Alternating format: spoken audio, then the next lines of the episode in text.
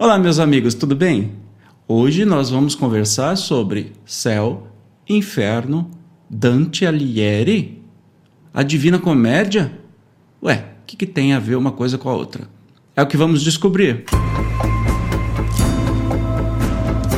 Vamos começar porque este é um estudo filosófico, um bate-papo sobre a obra Céu e Inferno, a Justiça Divina segundo o Espiritismo, de Allan Kardec, do ano de 1865.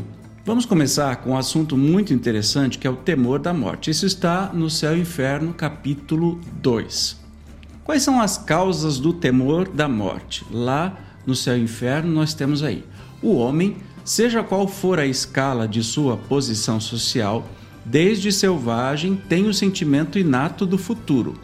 Diz-lhe a intuição que a morte não é a última fase da existência e que aqueles cuja perda lamentamos não estão irremissivelmente perdidos. A crença da imortalidade é intuitiva e muito mais generalizada do que a do nada. Entretanto, a maior parte dos que nela creem apresentam-se-nos possuídos de grande amor às coisas terrenas e temorosos, temerosos da morte. Por quê? A gente está entendendo aí que realmente o sentimento inato de que a morte não termina com a nossa existência vem de todos os tempos, em todos os lugares. Todas as desde o começo da humanidade, né? todo mundo é, tinha este sentimento, tanto que foi desenvolvido automaticamente. Só que quem tem mais medo da morte são aqueles que são presos às causas terrenas, às coisas terrenas, aos, ao, matéria. Continuando, este temor é um efeito da sabedoria da providência e uma consequência do instinto de conservação comum a todos os viventes. Ele é necessário enquanto não se está suficientemente esclarecido sobre as condições da vida futura, como contrapeso à tendência que, sem esse freio, nos levaria a deixar prematuramente a vida e a negligenciar o trabalho terreno que deve servir ao nosso próprio adiantamento. É muito interessante. É, neste fato é que nossa biologia, como de todos os seres vivos, já vem meio que escrito nela para a gente defender a nossa vida a todo custo, não é? Então, assim, todos os seres viventes têm medo da morte porque é, é uma característica biológica. Até os animais ditos irracionais, que não tem nada de irracional, mas os animais também preservam sua vida acima de qualquer coisa, né? Então, é, esse é um, um, presente, porque senão a gente, por qualquer coisinha, se tivesse tanta certeza da vida futura, por qualquer coisinha, a gente ia acabar deixando a vida partir, não lutando pela vida, deixando de comer, morrer de fome, enfim, morrer por qualquer causa. Continuando. A proporção que o homem compreende melhor a vida futura o temor da morte diminui. Uma vez esclarecida sua missão terrena, aguarda-lhe o fim calma, resignada e serenamente. A certeza de reencontrar seus amigos depois da morte, de reatar as relações que tivera na terra, de não perder um só fruto do seu trabalho, de engrandecer-se incessantemente em inteligência perfeição, dá-lhe paciência para esperar e coragem para suportar as fadigas transitórias da vida terrestre. É interessante que eu acrescento, nem precisa de explicação, mas eu acrescento a isso é, que a gente, além de é, não cometer nada contra a nossa vida, enfim, preservar a nossa própria vida, quando a gente vai tendo a certeza de que a morte é só uma passagem para uma outra vida, tudo faz mais sentido e tem mais significado e a gente quer aproveitar cada vez mais o nosso tempo. Né? Continuando, para libertar-se do temor da morte, é mister poder encará-la sob seu verdadeiro ponto de vista, isto é, ter penetrado pelo pensamento no mundo espiritual, fazendo dele uma ideia tão exata quanto possível. No espírito atrasado, a vida material prevalece sobre a espiritual. O temor da morte decorre, portanto, da noção insuficiente da vida futura, embora denote também a necessidade de viver e o receio da destruição total. Falou tudo, né? Esse temor decresce à proporção que a certeza aumenta e desaparece quando esta é completa. Ou seja, quanto mais a gente tiver certeza de que a nossa vida continua, a morte já não se parece uma coisa tão medonha, né? Quando a gente passa por uma situação muito traumática, eu vou citar o meu exemplo aqui. Quer dizer, vocês vão até dar risada, mas eu achei traumática. Teve uma vez nessas muitas viagens de avião para cima e para baixo que a gente faz para ir para os congressos, lugares, enfim, até viagens a passeio. Nós enfrentamos uma turbulência muito grave chegando em São Paulo e entramos numa nuvem de chuva com granizo e tudo mais. E nesse momento o avião cai mesmo, é natural, a turbulência é natural. Só que cai assim, cai é, num vácuo, numa diferença de pressão atmosférica mas depois ele retoma, não é cai e explode, não, tá? É, mas aquele trauma foi tão grande, a gente nem conseguiu pousar em São Paulo, teve que pousar em Campinas. O trauma foi tão grande que eu passei a ter um, um, um temor da morte que eu não tinha até então. Muito curioso isso. Então, o que, que se passou comigo nessa, nesse episódio, né? Para eu ficar com tanto medo assim, óbvio que eu fiquei com medo de voar, etc e tal é, comecei a desenvolver uma série de pânicos, etc e tal, foi o meu chamado biológico, né? A gente sabe que a morte não é o fim, etc e tal, mas para lutar com o nosso biológico é meio difícil. Quando você passa uma situação mais agressiva, assim, mais traumática, esse temor vem com tudo e você fica até irracional, ou seja, você perde a sua razão e acaba é, demorando um tempo para voltar ao normal. Claro que eu voltei ao normal, mas olha, isso foi puxado. Então, é inato. A gente tem esse temor da morte para que a gente preserve a nossa vida, mas a partir do momento que a gente vai trabalhando uh, isso dentro da gente, esse temor desaparece. Né? E por que os espíritas não temem a morte? Vamos continuar vendo lá no céu e inferno. A doutrina espírita transforma completamente a perspectiva do futuro. A vida futura deixa de ser uma hipótese para ser realidade. O estado das almas depois da morte não é mais um sistema, porém, o resultado da observação. Ergueu-se o véu. O mundo espiritual aparece-nos na plenitude de sua realidade prática. Não foram os homens que o descobriram pelo esforço de uma concepção engenhosa, são os próprios habitantes desse mundo, os espíritos, que nos vêm descrever a situação. Aí os vemos em todos os graus da escala espiritual, em todas as fases da felicidade e da desgraça, assistindo, enfim, todas as peripécias da vida de além túmulo. É muito interessante é, o céu e o inferno, inclusive há uma série de de depoimentos de espíritos felizes, espíritos medianos, espíritos infelizes no final. Então nós temos todos os relatos possíveis e imagináveis na doutrina espírita, também nos romances espíritas, né, do que, que acontece do outro lado. É como se a gente, como está no, no Evangelho segundo o Espiritismo, no começo, é como se a gente tivesse é, diversos repórteres no além que vêm nos narrar como, como as coisas são. E o que nos resta após a morte? Essa é a grande pergunta: céu, inferno ou purgatório? A gente aprendeu lá, eu era católico, na Igreja Católica que tinha esses três destinos, pronto e acabou. Se é bonzinho, você vai para o céu. Se é mais ou menos, você fica no purgatório, senão você vai para o inferno, né? Então vamos analisar um pouquinho de cada, dessa, cada um desses lugares e quais são suas razões de existência, né? Vamos lá. No céu, nós temos a mitologia é, que é muito parecida com os Campos Elíseos. Vamos lembrar que no começo do cristianismo, quando foi adotado pelo Império Romano, nós tínhamos o paganismo como religião oficial, então, é, especialmente vindo dos gregos ainda, né? a mitologia greca-romana, é, muita coisa foi adaptada. Então, o céu foi adaptado do tal, dos tais Campos Elíseos. O que, que era isso? É o paraíso na mitologia grega, um lugar do mundo dos mortos governados por Hades, oposto ao Tártaro, que é um lugar de eterno sofrimento e tormento. Nos Campos Elíseos, os homens virtuosos repousavam dignamente após a morte, rodeados por paisagens verdes e floridas, dançando e se divertindo noite e dia, descrição semelhante ao céu dos cristãos e muçulmanos.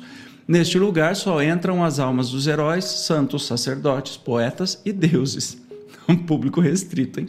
As pessoas que residiam no camp nos Campos Elíseos tinham a oportunidade de regressar ao mundo dos vivos, coisa que só alguns conseguiam. Então tem até um, um extra aí, conseguir regressar ao mundo dos vivos. Né? Muito interessante. Então, esses campos elíseos eram mais ou menos o céu é, católico. Né? Voltando no céu e inferno, céu e inferno no capítulo 3. Em geral, a palavra céu designa o espaço indefinido que circunda a Terra e mais particularmente a parte que está acima do nosso horizonte. Vem do latim celum, formada do grego koilos, eu não sei se eu não, eu não sei grego, né? Não lembro.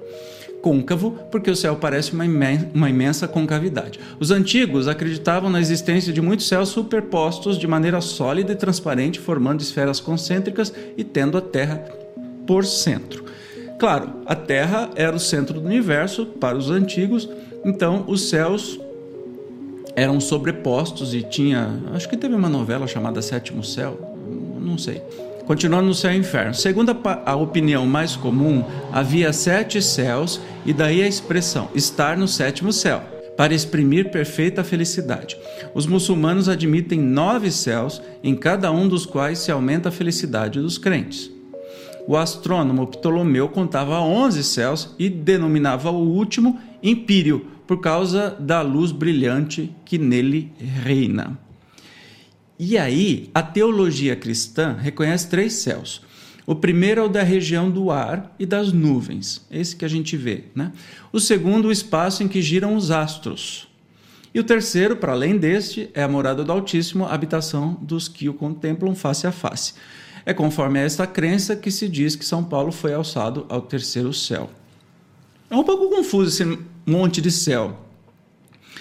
Mas pensa o seguinte: não se havia o conhecimento que nós temos hoje, de sondas, de imagens. Nós temos uma estação espacial que fica orbitando o planeta. E sim, a Terra é redonda, é difícil a gente ter que falar isso nessa altura do campeonato, né? E não é o centro do universo. Então, nós temos essas definições antigas, todas baseadas nessas concepções que haviam. Continuando, capítulo 3, Céu e Inferno.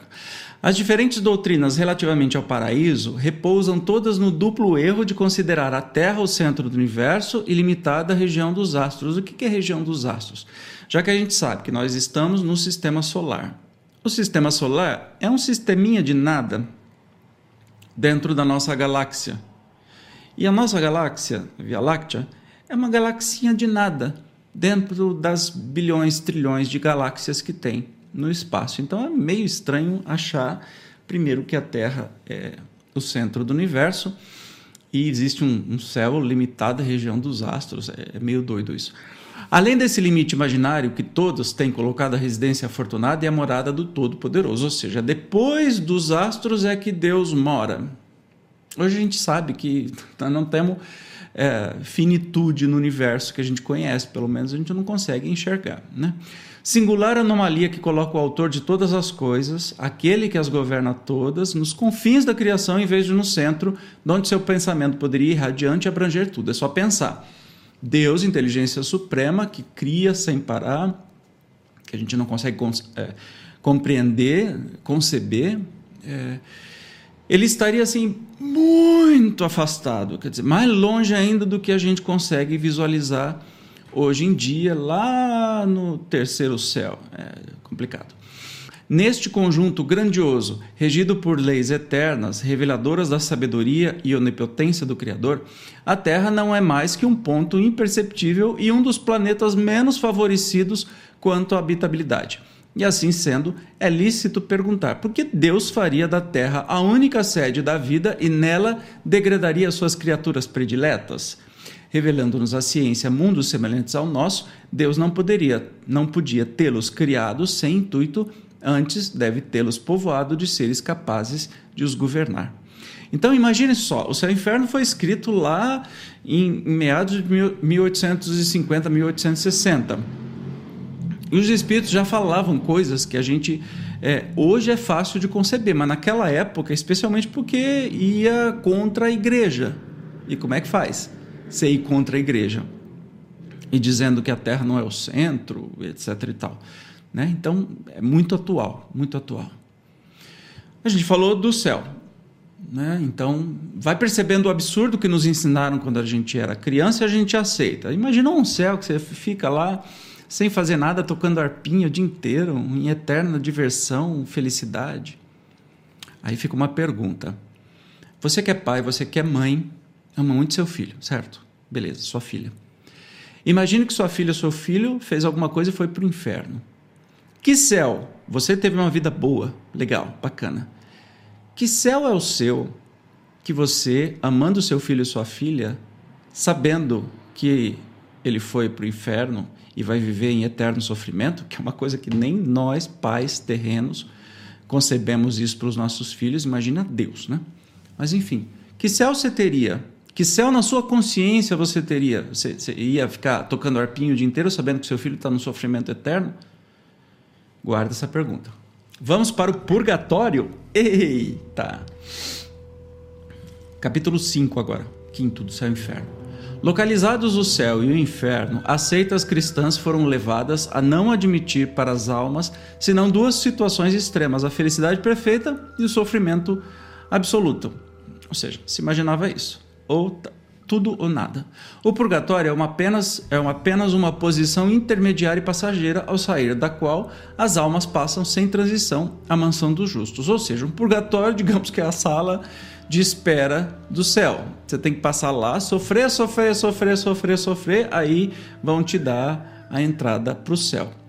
Imagine que a igreja sempre se alimentou da culpa. A culpa não, não tem, nos dizem os neurocientistas, que a culpa não tem nenhuma atividade cerebral. Quando você está fazendo um exame lá, é, sente amor, aí grandes partes do cérebro é, emitem atividade elétrica. Sente felicidade, sente raiva, tudo movimenta. A culpa não movimenta nada, não tem atividade elétrica nenhuma. A culpa não é nem um sentimento, é um controle feito na época, especialmente pela igreja, que era mais fácil é, controlar as pessoas botando culpa. Então, o purgatório foi criado para hum, pagar esta culpa e se você desse dinheiro também, você pagava a, a igreja os tais benefícios lá. Agora esqueci o nome, mas depois vai lembrar. Aí você pode ir para o céu, rezar um monte de missa, pagar um monte de coisa. Enfim, não precisa nem falar nada, né? Então, o purgatório é essa sala de estar sala de pré-sala do, do céu. No item 8. É verdade que a igreja admite uma posição especial em casos particulares. As crianças falecidas em tenra idade, sem fazer mal algum, não podem ser condenadas ao fogo eterno. Imagina só, uma criança, fogo eterno. Mas também, não tendo feito bem, não lhes assiste direito à felicidade suprema. Hum, aí pegou, né? ficam nos limbos, diz-nos a igreja, e é nessa situação jamais definida na qual, se não sofrem, também não gozam de bem-aventurança, e de lá não saem. Faz sentido para você isso? Pois é, era o que era em voga, né? O Evangelho não faz menção alguma do purgatório, que só foi admitido pela igreja no ano de 593. Nem, estamos falando de Jesus, não estamos falando da, da, dos escritos é incontestavelmente um dogma mais racional e mais conforme à justiça de Deus que o inferno, porque estabelece penas menos rigorosas e resgatáveis para as faltas de gravidade mediana. O princípio do purgatório é, pois, fundado na equidade, porque, comparado à justiça humana, é a detenção temporária a par da condenação perpétua. Que julgar de um país que só tivesse a pena de morte para os crimes e os simples delitos. E a criação do purgatório, a palavra que eu estava para lembrar, é seguida das indulgências amplamente vendidas para resgatar as almas.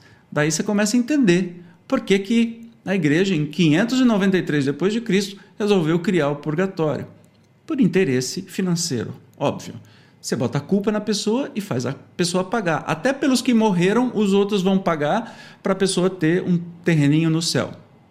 Esquisito. Eu posso jurar que hoje em dia, na minha TV, tem um monte de, de pastor, padre, um monte de coisa fazendo isso. Prometendo coisas desde que eu pague o meu boleto ou que eu dei uma porcentagem do meu salário para Deus, como se Deus precisasse de algum dinheiro francamente, né?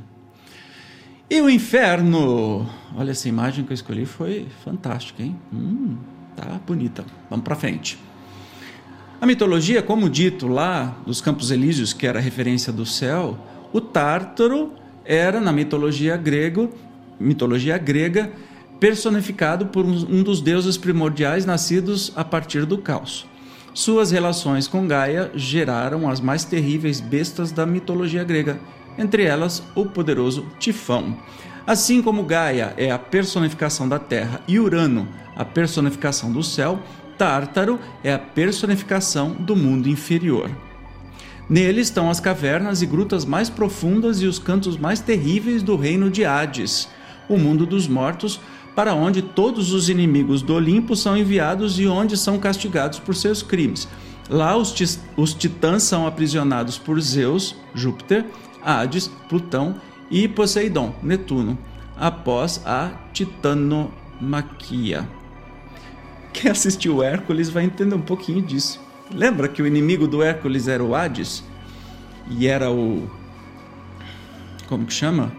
O vilão da história, né? Contra Zeus. Hércules era o filho de Zeus com uma humana e o Hades era um inimigo mortal. Enfim, nós temos aí uma mistureba que a, a religião católica pegou do paganismo, da, da mitologia greco-romana, misturou, misturou, misturou e saiu tudo isso que a gente vê hoje, que é ensinado às vezes em como se fossem verdades supremas. Você não vai encontrar nada disso nem na Bíblia, como se a Bíblia também fosse a detentora de toda toda a verdade do mundo, mas não vai. Aí você vai entender, você vai entendendo que tudo foi feito por interesses. Continuando no céu e inferno. O inferno pagão, descrito e dramatizado pelos poetas, foi o modelo mais grandioso do gênero e perpetuou-se no seio dos cristãos, onde, por sua vez, houve poetas e cantores. Comparando-os, encontram-se neles numerosas analogias. Ambos têm o fogo material por base de tormentos, como símbolo dos sofrimentos mais atrozes. Mas olha que coisa singular! os cristãos exageraram em muitos pontos o inferno dos pagãos. E Deus, sem piedade, ouve-lhes os gemidos por toda a eternidade. Oi? Deus tem prazer em ouvir gemidos do, do, dos filhos? Hum. Jamais os pagãos descreveram os habitantes dos Campos Elíseos deleitando a vista nos suplícios do Tártaro, ou seja, capricharam. Eles importaram essa crença, mas capricharam danadamente do inferno. A gente vai começar a entender que o inferno é uma criação poderosa que até hoje é, ela faz parte da, do repertório de muita gente que quer controlar. Inclusive muitos, muitos, muitos pastores, padres, enfim, até muitos espíritas não falando de inferno, mas vem falar de.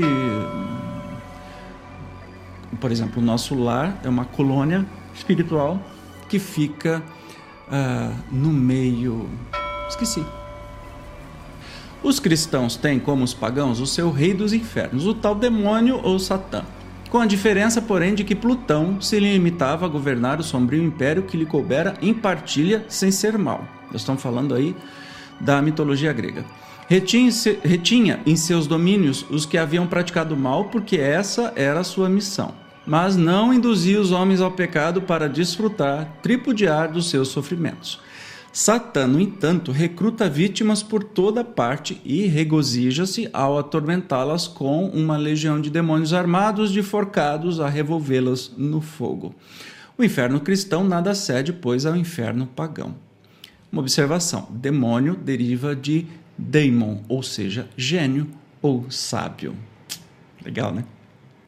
Engraçado que hoje em dia muita gente se utiliza desta imagem de que existe um demônio, é, que existe um Satã Cramunhão, enfim, tem tanto nome, é, tentando as pessoas, porque ele é um anjo decaído. Não, não tem nessa história toda, nem na Bíblia, né? mas enfim, é uma tradição que vem sendo passada para botar medo nas pessoas. Deus, em sua infinita misericórdia e bondade, jamais criaria um ser dedicado ao mal perpétuo. Impossível. Continuando no céu e inferno. As mesmas considerações que entre os antigos tinham feito localizar o reino da felicidade fizeram circunscrever igualmente o lugar dos suplícios. Tendo-se colocado o primeiro nas regiões superiores, era natural reservar o segundo os lugares inferiores, isto é, o centro da terra para onde se acreditava servirem de entrada certas cavidades sombrias de aspecto terrível. Os cristãos também colocaram ali por muito tempo a habitação dos condenados. Era muito óbvio, né? Quando você fala de céu, você olha para cima, você pensa que Deus está no céu, é o paraíso está no céu, o inferno, o inferno é o contrário do céu, está onde? Lá para baixo, no fundo do poço. Bom, a gente sabe que é, vivem falando de inferno o tempo todo, como eu já disse, entram na nossa casa, né? Todos os canais religiosos dizendo de inferno, tanto protestantes, evangélicos, católicos e até alguns espíritas, só que trocam a palavra inferno pela palavra umbral. Então, hoje em dia, parece que se você for bonzinho, você vai para o nosso lar. Mas, hum, só que nosso lar fica nas regiões umbralinas, é só uma, uma das colônias que ficam para socorrer os, os espíritos necessitados, que ficam nas regiões umbralinas. E mesmo assim, o umbral fica acima da terra. Né? Então, não, não tem muita referência sobre isso. Continuando no céu inferno. O inferno dos pagãos continham de um lado Campos Elíseos e de outro Tártaro. O Olimpo, morada dos deuses e dos homens divinizados, ficava nas regiões superiores. Segundo a letra do Evangelho, Jesus desceu aos infernos, isso é, aos lugares baixos, para deles tirar as almas dos justos que lhe aguardavam a vinda. Os infernos não eram, portanto, um lugar unicamente de suplício, estavam, tal como para os pagãos, nos lugares baixos. A morada dos anjos, assim como o limpo, era nos lugares elevados. Colocaram-ne para além do céu estelar, que se reputava limitado.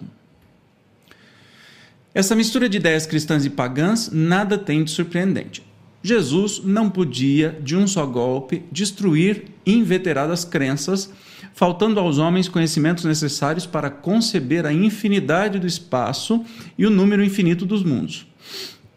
A Terra, para eles, era o centro do universo. Não lhe conheciam a forma nem estrutura internas. Tudo se limitava ao seu ponto de vista. As noções do futuro não podiam ir além dos seus conhecimentos. Jesus encontrava-se, pois, na impossibilidade de os iniciar no verdadeiro estado das coisas. É muito simples. Jesus não poderia, de uma vez só, imagine, há 2020 anos atrás. Como é que Jesus ia falar que a Terra não era o centro do universo? Imagina! É, como é que Jesus ia falar sobre céu, onde é que ficava o céu, onde ficava a morada do, do Pai? Ele estava falando de planos espirituais. Nossa compreensão hoje já é difícil de entender, né? e a gente vê assim que ainda a grande maioria das pessoas é, seguem religiões que não compreendem o que, que é isso. Né? Continuando. Jesus limitou-se a falar vagamente da vida bem-aventurada, dos castigos reservados aos culpados, sem referir-se jamais, nos seus ensinos, a castigos e suplícios corporais, que constituíram para os cristãos um artigo de fé. Ou seja, Jesus não falou nada, aí os, os, os cristãos acharam que isso era. tem que acreditar. Eis aí como as ideias do inferno pagão se perpetuaram até os nossos dias. Quando cita o Geena, onde há ranger de dentes, Jesus se referia a um imenso lixão que ficava em constante combustão com odores fétidos. Ele, portanto, falava do que existia e não do inferno propriamente dito. E a gente vê que as pessoas o tempo todo ficam repetindo que parece que aquilo é uma verdade sagrada, que o inferno é verdadeiro, que o capeta, o Satã, é este ser criado por Deus que fica o tempo todo atormentando, né? Enfim, cada um acredita no que quer conto de fadas, né? E, enfim, contos assim muito infantilizados servem para mentes ainda não muito abertas. Então, vamos continuar.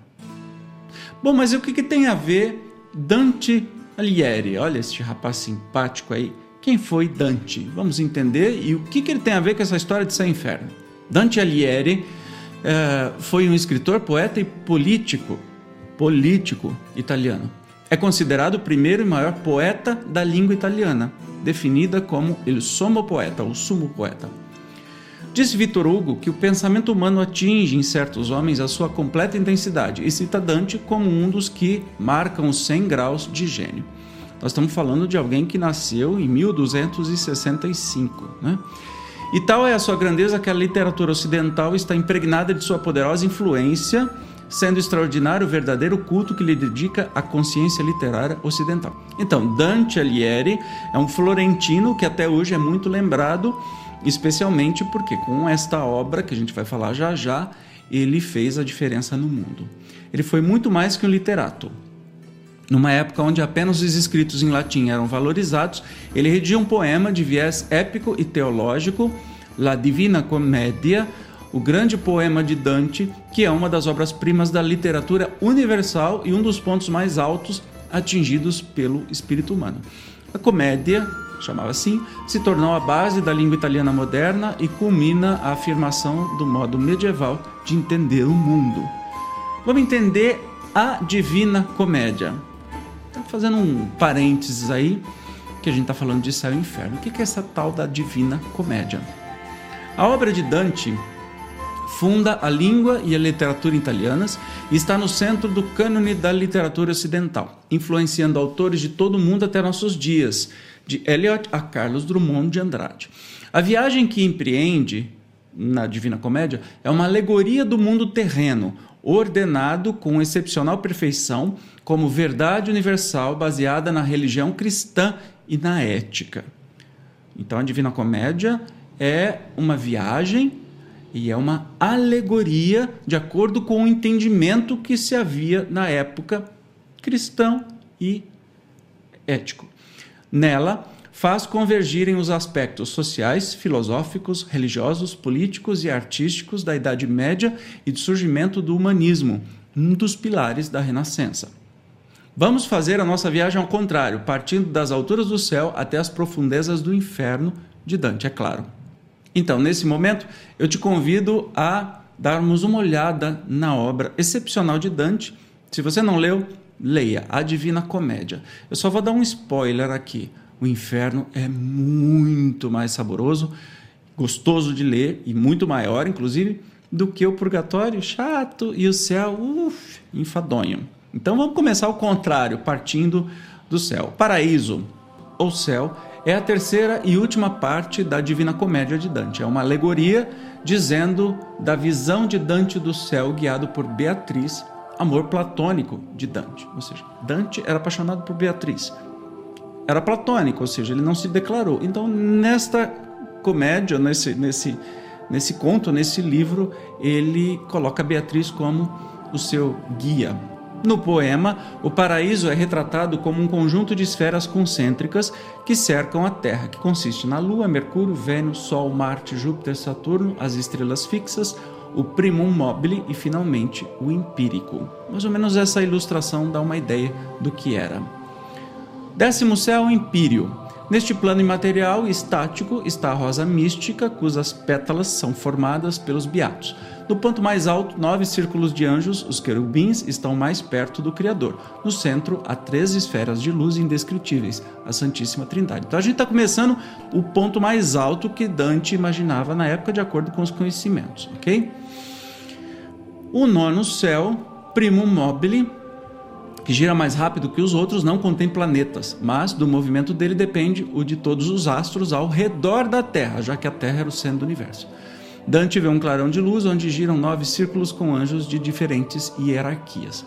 No oitavo céu, é o das estrelas fixas, Entre as estrelas e constelações fixas, Dante observa o movimento dos céus por onde passou e o aspecto da terra. Em meia escuridão surgem mais beatos em forma de luz, acompanhando Cristo e a Virgem Maria rumo ao topo do céu. Nós estamos falando de tudo que era acreditado e pregado pela Igreja Católica, e ai daquele que abrisse a boca ao contrário.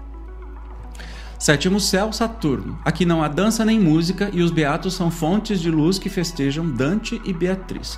Uma inclinadíssima escada de ouro, aparentemente sem fim, chama a atenção de Dante. É o caminho que leva até o nível mais alto do paraíso. Sexto céu é Júpiter. Os justos que praticaram o bem em vida se apresentam formando o desenho de uma águia luminosa e falando em uma única voz, como se fossem um só espírito. Personagens como Trajano e Rifeu, que nem eram cristãos, são citados por Dante, estão lá em Júpiter, no céu. Né? Quinto céu, Marte, quem lutou e morreu em nome de Deus vive aqui. Olha só, Dante colocava os lutadores, é, quem matava em nome de Deus. Logo na chegada, uma cruz luminosa formada pelas almas desses beatos exibe a imagem de Cristo ao centro, enquanto emana um canto comovente. Aqui Dante encontra a alma de seu trisavô. Claro que ele bota a família inteira no céu. Quarto céu, Sol. A dupla recebe boas-vindas de doze espíritos dançando ao seu redor. Entre eles estão São Tomás de Aquino, que faz parte do grupo de teólogos e estudiosos das Sagradas Escrituras que habitam este nível, como o rei Salomão e Santo Isidoro. No terceiro céu, chamado Vênus, os viajantes são recebidos por um grupo de espíritos que dançam e cantam aceleradamente. Dante conversa com vários beatos que revelam estar aqui porque tiveram a vida amorosa agitada, como a meretriz Rabi, cuja alma é a mais brilhante neste céu. Olha só, ele colocava até as meretrizes que na época eram super mal vistas, não é? Pela sociedade, aliás, infelizmente até hoje é é, colocava no terceiro céu. Vamos para o segundo céu, Mercúrio, Dante é recebido pelo imperador romano Justiniano, que explica ao poeta a hierarquia celeste. Aqui vivem os ambiciosos, aqueles que, apesar de fazer o bem, sempre fizeram em proveito próprio buscando fama e honrarias. Legal. Agora esse povo está no segundo céu. Olha que visão distorcida da época, mas que reflete exatamente o que se pensava. O primeiro céu a lua. Aqueles que em vida não cumpriram os votos assumidos são os que estão mais longe de Deus. Apesar disso, não existem lamentações, já que os beatos, nome dado às almas que habitam o céu, estão cumprindo a vontade do Criador. Uh, uma, uma, um detalhe muito interessante aqui. Ó. Na época de Dante, só havia três continentes conhecidos: a Europa, a Ásia e a África. As Américas não eram descobertas, não, não tinham sido descobertas ainda. O poeta imaginou que no polo oposto a Jerusalém, ou seja, no outro lado do mundo de Jerusalém ficava a ilha do Purgatório, ligada ao inferno por uma passagem aberta pela queda de Lúcifer. Percebam como é, nós temos aí toda a visão católica hoje em dia baseada nesta obra ficcional, neste livro de ficção escrita e criada por Dante. Agora você está começando a entender por que, que eu estou citando Dante e por que, que eu estou explicando aqui ah, o céu, o purgatório e o inferno de Dante. Vamos para frente. Vamos ao purgatório. Bem-vindos ao purgatório, né? O purgatório é a criação mais original de Dante, pois, ao contrário do inferno e do paraíso, concepções imaginadas por diversas religiões, o purgatório, na época que a Divina Comédia foi escrita, era um novo dogma da Igreja Católica, ou seja, tinha acabado de ser inventado o purgatório. Segundo Dante, o purgatório é um espaço intermediário que se encontra na porção austral do planeta, onde existe uma única ilha com uma grande montanha no centro que sobe até alcançar os céus, o Monte Purgatório. O purgatório seria uma montanha composta por círculos ascendentes, as cornijas, reservados àqueles que se arrependeram em vida de seus pecados e estão em processo de expiação desses pecados.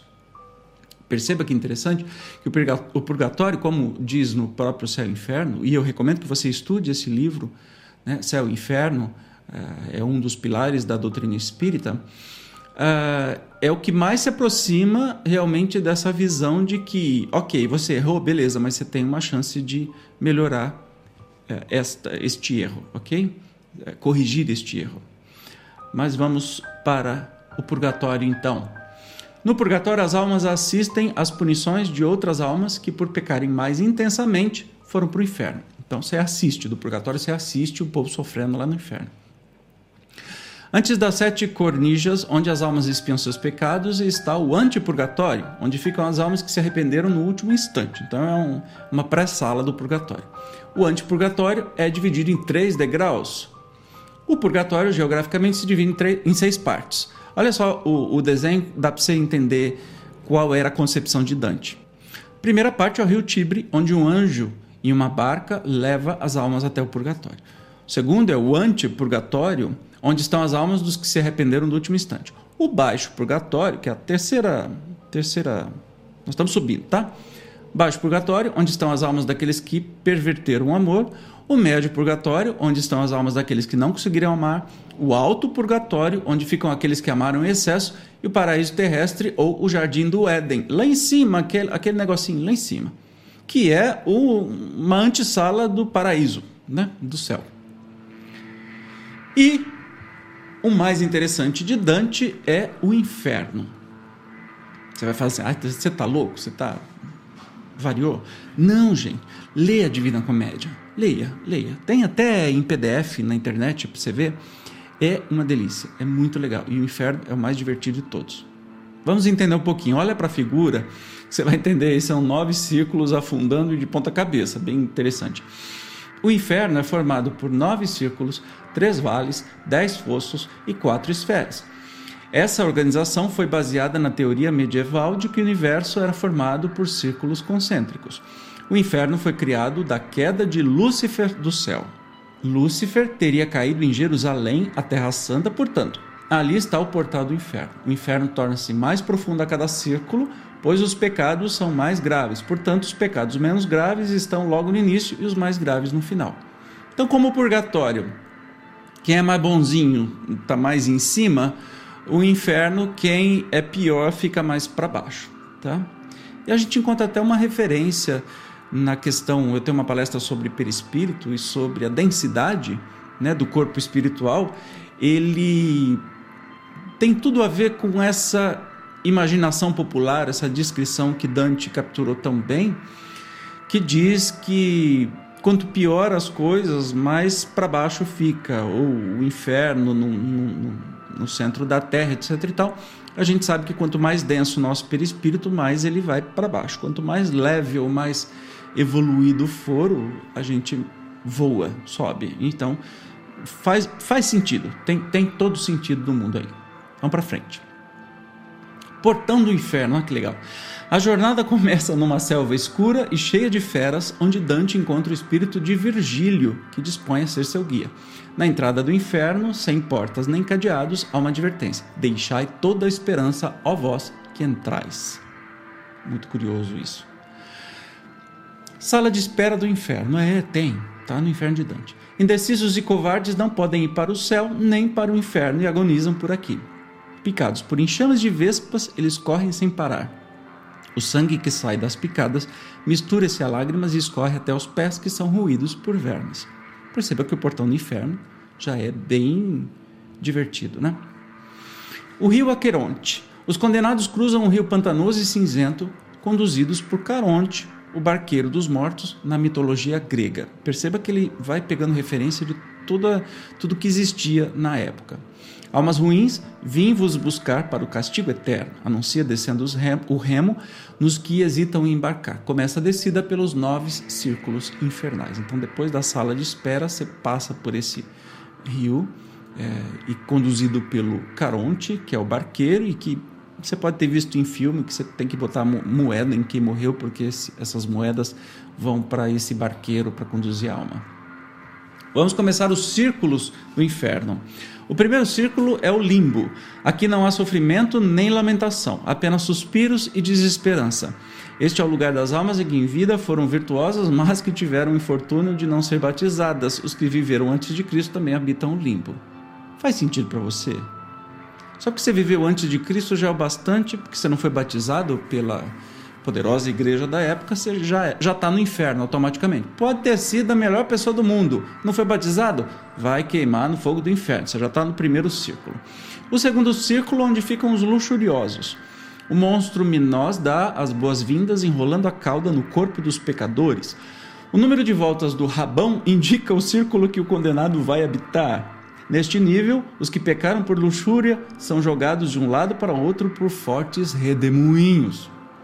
O terceiro círculo são onde ficam os glossos. É o círculo onde ficam os glossos. Os glutões ficam afundados na lama sem poder falar com os vizinhos e são açoitados por uma chuva de neve e granizo. Para piorar, sofrem com a assombrosa presença de Cérbero, o cão de três cabeças da mitologia grega que os morde sem dó.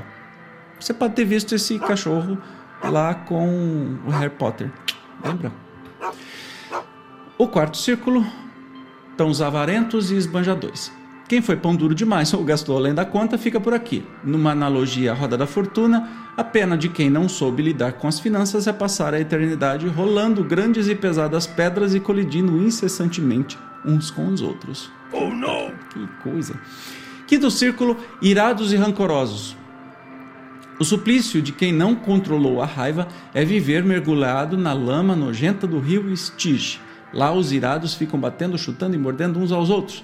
No fundo do rio, os rancorosos que nunca externaram sua ira suspiram borbulhas fedorentas. Sexto círculo, hereges.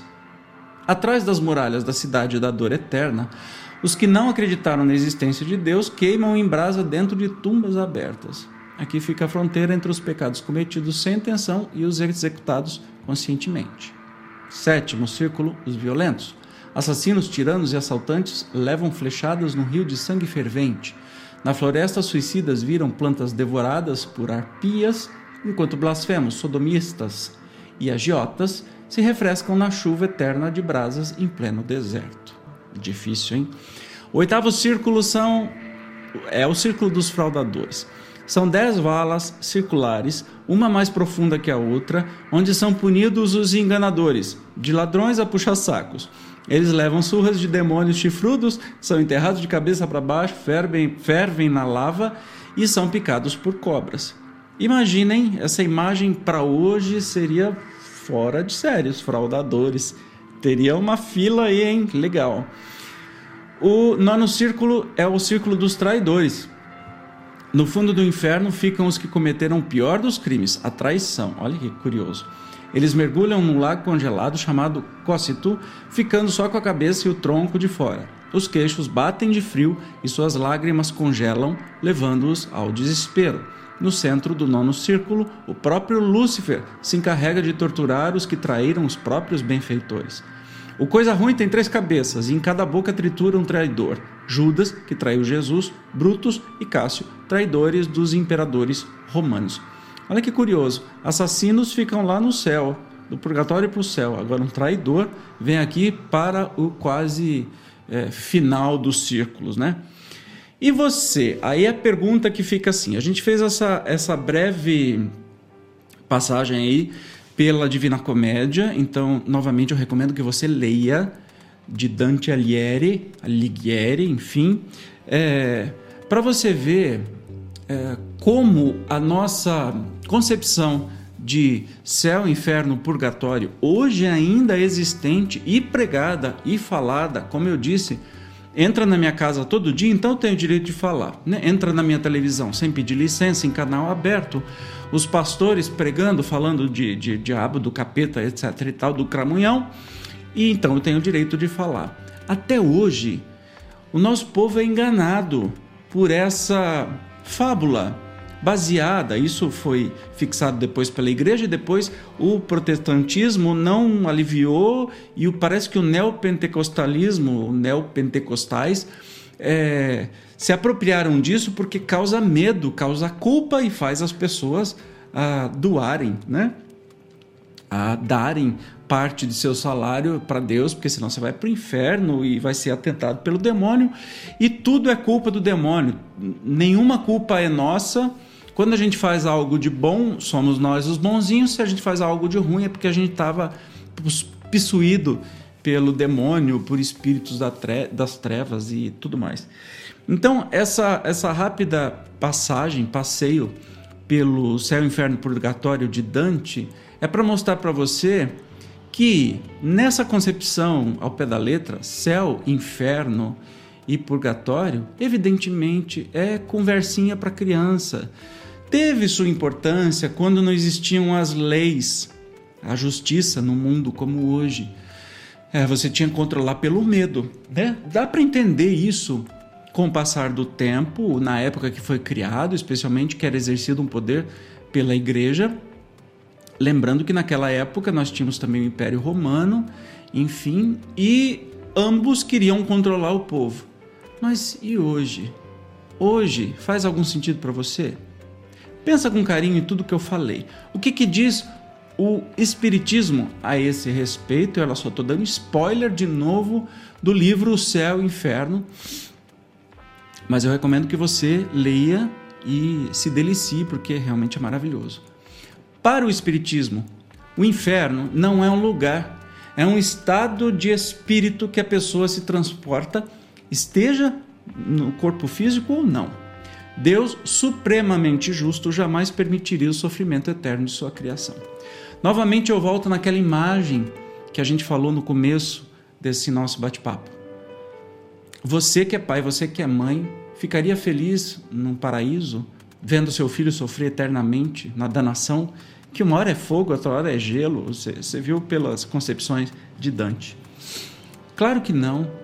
E se você, que é imperfeito, como eu, que estamos aí num, num, num longo caminho de aprendizado, né? de aprendizagem, Jesus, que é um espírito de luz que está aqui desde a criação do planeta Terra, né? nosso governador planetário, nós estamos muito mais longe de Jesus do que o nosso ponto de origem quando fomos criados.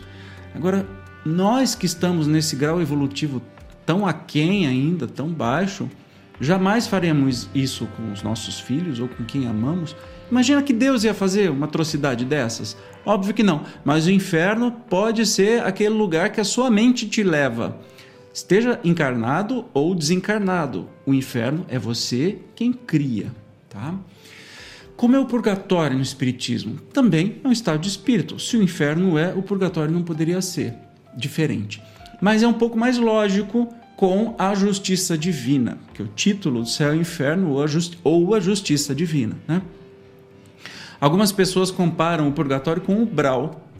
É uma imagem bem, bem mais ou menos né, da realidade, muito incompleta sobre o que realmente é o purgatório. O umbral, nós já dissemos, é uma região de digamos assim, onde o espírito fica colhendo aquilo que plantou, fica recebendo aquilo que plantou, enfim, se foi muito avarento, se foi muito apegado à, matéria ou a pessoas, a, a, enfim, no céu e inferno tem muitos exemplos aí, muitas comunicações de espíritos felizes, mais ou menos felizes e infelizes, e você vai ver muito desses que estão no umbral e dá para ter uma ideia do que é. Então, é uma pálida comparação com o purgatório, digamos que sim. E o céu no espiritismo também, obviamente, não é um lugar, um estado de espírito. Um céu inútil e de eterno gozo, enquanto pessoas que amam sofrem no inferno purgatório, que nada podemos fazer, é imagem assustadora deste angustiante paraíso descrito. O céu para o Espiritismo se resume em uma palavra: amor. E o céu não é um lugar que você fica ocioso o tempo todo tocando arpinha, comendo uva ou em festas eternas. A gente já sente aqui né, nessa vida física, imagina quando a gente evolui mais e, né, e, e tem mais concepção do belo, do bom. O céu, para mim, vai ser trabalhar cada vez mais para o outro, é, ver o outro feliz, ajudar o outro a se erguer a isso, os, os espíritos já reconhecidos no planeta Terra eh, chamamos de santos, aqueles que viveram para o outro. Então, imagine que um santo, né, um, um, espírito mais iluminado, como por exemplo Francisco de Assis, depois que desencarna, fica num céu parado, olhando, contemplando, louvando a Deus o tempo todo e vendo seus irmãos sofrerem. Ah, tem a dó, né? Nem eu conseguiria fazer isso. Imagine esses espíritos ultra evoluídos que estão incessantemente trabalhando para o bem comum. Então, o céu é, a gente pode resumir uma, em uma palavra, é um estado de amor, de amor por tudo, por todos, pelo universo. Como Jesus, um espírito de luz que está aqui, ó, há muito tempo desde que o planeta foi criado, cuidando, amando, é, veio até nós, deu sua mensagem é, continua cuidando da gente como um irmão mais velho que quer que a gente fique é, cada vez melhor. Né? Então, isso é a concepção de céu, utilidade. E céu e inferno, para você, agora, existem? Responda essa pergunta para você mesmo. Deixe seus comentários, vai ser muito bom saber o que você achou deste pequeno bate-papo. Se inscreva aqui no canal se ainda não é inscrito e ative as notificações porque tem vídeo novo o tempo todo pintando aí durante a semana. E fique atento também para as lives que a gente fizer. Muito obrigado pelo seu carinho, pela sua audiência. Espero que estas breves reflexões tenham te eh, feito pensar um pouquinho sobre essa concepção. Se você já sabia do céu e inferno, beleza, passe esse vídeo para alguém que ainda tem essa dificuldade e talvez seja manipulado por estas pessoas que ainda insistem em querer causar culpa nos outros e controlar pela culpa e fazer as pessoas é, botarem a mão no bolso, dar dinheiro ou até mesmo fazer o que querem, ameaçando um tal inferno imaginário e um capeta imaginário que vai, vai acabar com a vida da pessoa se a pessoa não fizer aquilo que estes falsos profetas vivem falando. Tá bem? Muito obrigado, espero que você tenha gostado. Fique bem e vamos juntos no céu de amor, juntos com Jesus. Tchau!